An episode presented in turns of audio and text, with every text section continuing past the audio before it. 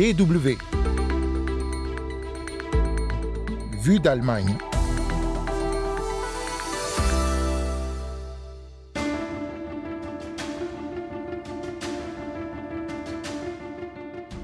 Là où on brûle des livres, on finit par brûler des hommes. Cette citation de l'écrivain allemand Heinrich Heine de 1817 est devenue prophétique. Un peu plus d'un siècle après, des milliers de livres sont brûlés en place publique car considérés comme non allemands. Dans Vue d'Allemagne, on continue notre série sur la montée du nazisme avec les autodafés du 10 mai 1933. En deuxième partie de ce magazine, on vous emmène à la pêche au Brésil. À Copacabana, on forme une nouvelle génération de pêcheurs pour perpétuer la tradition de la pêche artisanale malgré la concurrence de plus en plus féroce de la pêche industrielle. Vous écoutez Vue d'Allemagne, c'est Anne Le Touzé au micro. Willkommen et bienvenue. Wir befinden uns auf dem Opernplatz unter den Linden Berlin. Die Deutsche Studentenschaft Kreis 10 les flammes s'élancent dans la nuit berlinoise, dévorant avidement les pages de milliers de livres. Environ 70 000 personnes, dont des étudiants et des professeurs d'université, assistent à l'autodafé organisé sur la place de l'Opéra à Berlin. Dans le feu, des ouvrages d'auteurs désormais bannis de la culture allemande, Albert Einstein, Sigmund Freud, Bertolt Brecht, Thomas Mann et bien d'autres encore. Leur point commun, ils sont juifs, communistes, pacifistes ou considérés comme ennemis de l'idéologie nationale socialiste.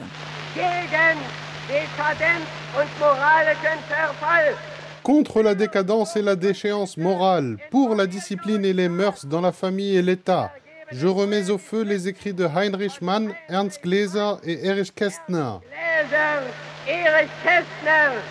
C'est une mise en scène. Hélène Camarade, professeure en études germaniques à l'université de Bordeaux-Montaigne en France. Cela s'inscrit dans une campagne que les nationaux socialistes mènent déjà depuis quelques semaines euh, contre ce qu'ils appellent l'esprit non allemand, c'est-à-dire tout ce qui, dans la culture ou dans le monde euh, des idées, en fait, est euh, considéré par eux hein, comme non allemand ou hostile à l'Allemagne ou hostile à l'esprit allemand ou non conforme à l'esprit allemand, ce qui déjà englobe énormément de courants de pensée, etc. donc ce jour-là, c'est une mise en scène. Beaucoup d'étudiants portent d'ailleurs l'uniforme, etc. On fait ça en soirée, donc il y a aussi des flambeaux, hein, c'est vraiment euh, assez spectaculaire. Environ 200 autodafés ont lieu dans différentes villes d'Allemagne au cours des jours et semaines qui suivent le 10 mai 1933. Ils sont organisés comme des événements festifs, spectaculaires, avec le soutien du ministre de la Propagande, Joseph Goebbels, qui avait déjà annoncé son objectif quelques semaines auparavant. À l'époque, les intelligences juives étrangères à la culture allemande sévissaient encore dans la presse, au théâtre et au cinéma. Aujourd'hui, ils ont été balayés de la scène publique et à leur place se dressent à nouveau les fleurs culturelles d'une vie intellectuelle allemande renaissante. Un peu plus de trois mois après l'accession d'Adolf Hitler au pouvoir, le pouvoir nazi est déjà bien ancré en Allemagne. Les événements se sont précipités depuis le 30 janvier. Il y a eu l'incendie du Reichstag début février, avec l'arrestation des communistes et la suspension des droits fondamentaux. Et puis un mois plus tard, les élections remportées par le parti nazi, qui fait adopter dans la foulée la loi sur les pleins pouvoirs le 23 mars. Début avril, le pouvoir national socialiste appelle au boycott des magasins juifs. Il mène aussi une purge dans la fonction publique pour mettre à la retraite ou en congé les fonctionnaires juifs. Et le 2 mai, les syndicats sont interdits. Autant d'événements qui peuvent expliquer, selon Hélène Camarade, la relative passivité des Allemands aux autodafés du mois de mai les réactions sont d'ordre privé. Déjà à l'époque, on a bien compris qu'il euh, y avait une menace à s'exprimer de façon libre dans l'espace public. On est en train de verrouiller l'espace public justement. Un mois avant, lors du boycott des magasins juifs, on a eu beaucoup de réactions négatives dans la population allemande et dans la presse internationale. Donc l'événement du 1er avril, le boycott, qui est aussi un événement euh, très visible hein, dans l'espace public, puisque les magasins juifs sont fermés et les personnes de la SA empêchent l'accès aux magasins, ça, ça a eu un retentissement et ça va d'ailleurs conduire les nazis à modifier leur politique anti-juive. En fait, ils vont continuer une politique anti-juive assez euh, agressive, hein, mais ils vont le faire de manière beaucoup plus euh, camouflée. Donc ce ne sera plus dans l'espace public. Pour ce qui est l'incendie des livres, euh, il y aura des réactions quand même, mais pas à l'image de ce qu'on attendrait aujourd'hui, aussi parce que ça se passe dans plusieurs petites villes et puis parce qu'il se passe des événements quasiment tous les jours. Euh, donc il est difficile de prendre la mesure des événements au moment où ils ont lieu. La radio, qui est en train de s'établir en précieux outil de propagande pour le régime nazi, permet de retransmettre les autodafés. Le message est symbolique, explique encore Hélène Camarade. L'autodafé, c'est lié à la volonté de faire une liste dite noire. Hein, à l'origine, on arrive à la conclusion que l'on va faire une liste d'auteurs et d'autrices que l'on va exclure des bibliothèques de prêt, exclure des librairies. Donc en fait, on trace une sorte de ligne rouge hein, entre ce qui est publiable, ce que l'on peut lire, vendre ou emprunter, euh, et le reste. Et donc tous les auteurs qui vont se trouver sur cette liste noire vont euh, être évidemment en difficulté euh, dans leur vie professionnelle. Mais cette liste va être de plus en plus élargie. Je crois qu'en 1939, on est à plus de 4000 titres, plus 500 œuvres complètes. Donc, je vous donne l'exemple, les œuvres complètes de Bertolt Brecht, les œuvres complètes de Karl Marx, etc. Et puis des titres ensuite isolés, euh, donc 4000 titres. Les événements du printemps 1933 entraînent un exode massif d'intellectuels et d'artistes allemands. En quelques mois, la nation jadis admirée pour sa culture perd ses plus grands talents, contraints à l'exil. L'écrivain Thomas Mann est l'un d'eux et comme beaucoup d'autres, il deviendra un adversaire virulent du nazisme à l'étranger. En mars 1941, il s'adresse à ses compatriotes allemands au micro de la BBC. C'est une voix qui met en garde. Vous mettre en garde est le seul service qu'un Allemand comme moi puisse vous rendre aujourd'hui. Un auteur a protesté en 1933 contre les autodafés. Oscar Maria Graf, écrivain bavarois exilé à Vienne, remarque que ses livres ne font pas partie des ouvrages jetés au feu. Il se plaint de ce déshonneur dans une tribune publiée dans un journal viennois. Quelques années plus tard, en 1939, Bertolt Brecht reprend l'histoire d'Oscar Maria Graf dans un poème intitulé On brûle les livres. Quand le régime donna l'ordre de brûler sur la place publique les livres pleins d'une science nocive et que partout l'on contraignit des bœufs à traîner au bûcher des charrettes de livres, un poète expulsé, l'un des meilleurs étudiant la liste des livres brûlés, découvrit avec épouvante que les siens avaient été oubliés. Il se précipita à son bureau, la colère lui donnant des ailes, et écrivit une lettre au despote. Brûlez-moi, écrivit-il d'une plume rapide, brûlez-moi, ne me faites pas ce coup-là, ne me laissez pas de côté. Pas toujours relaté la vérité dans mes livres, et voilà que vous me traitez maintenant comme un menteur. Je vous l'ordonne, brûlez-moi.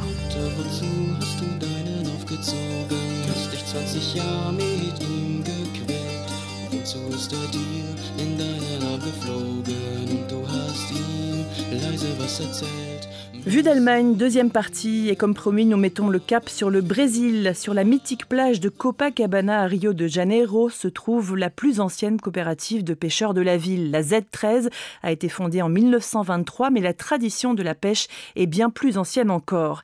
La soixantaine de pêcheurs artisanaux vendent directement le fruit de leur travail sur place aux habitants et aux touristes de la région.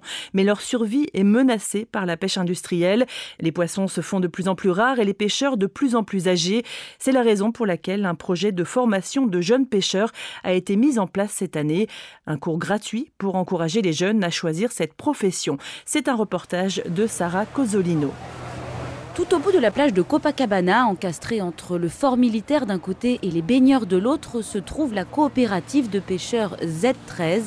Raphaël Vieira, 20 ans, a accroché une corde à un arbre autour de laquelle il est en train de tresser un filet de pêche. Je passe la navette deux fois ici, je tiens bien la corde et je fais deux nœuds autour avec le filet. Il faut que ce soit bien serré parce qu'au moment où on pêche, le nœud ne peut pas glisser. Raphaël habite une favela proche de la plage de Copacabana. Son père était pêcheur, tout comme ses oncles, alors il a toujours eu envie d'apprendre le métier. C'est une manière de maintenir la tradition, pas seulement familiale, mais aussi mondiale. La pêche artisanale est très ancienne et il faut la préserver parce qu'elle est beaucoup plus soutenable que la pêche industrielle. Raphaël tresse son filet sous l'œil attentif de son formateur, le pêcheur Timothy Ferreira Souza, très fier de cette nouvelle recrue.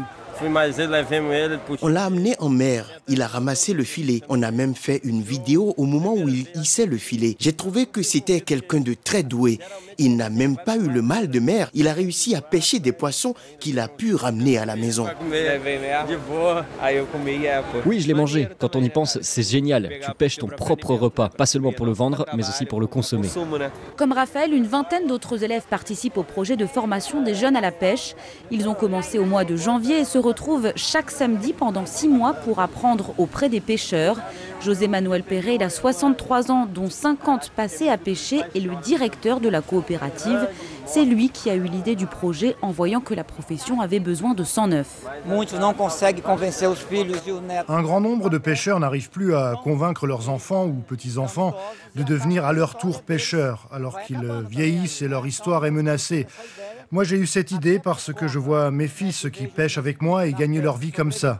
Dans ce genre de lieu, une coopérative qui se trouve ici à Copacabana, à Rio, dans une zone très urbanisée, a encore plus besoin de pêcheurs soucieux de l'environnement et de protéger cet endroit si important pour l'histoire de la pêche au Brésil et à Rio. Euh, au cours de leur formation, les jeunes n'ont pas seulement des cours pratiques de pêche, ils étudient aussi les réglementations de la profession, comment se déroule l'étape de la commercialisation, car les poissons sont vendus directement aux consommateurs sur place. Enfin, des scientifiques interviennent pour les sensibiliser à protéger les espèces qu'ils trouveront en mer. Ce samedi, par exemple, ils ont eu un cours sur le sauvetage des tortues que les pêcheurs peuvent retrouver dans leur filet. Clarisse Rocha est biologiste et coordonne le projet.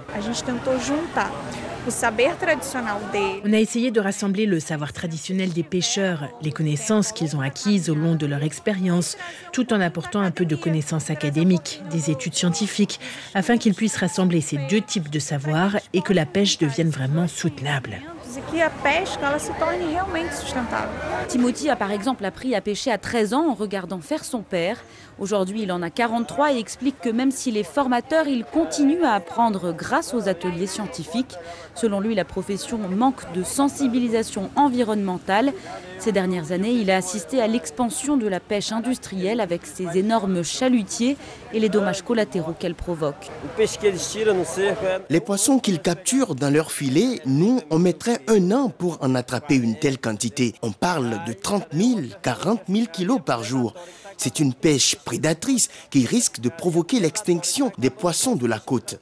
Donc c'est vraiment compliqué pour nous. En principe, ils ne pourraient même pas pêcher ici. Mais comme il n'y a pas de contrôle, on ne peut rien faire. Les pêcheurs déplorent une situation qui s'est aggravée au fil des années. José Manuel cherche à attirer des jeunes vers le mode de pêche artisanale en leur montrant que le système est économiquement viable. Le produit est valorisé grâce au lieu où nous nous trouvons.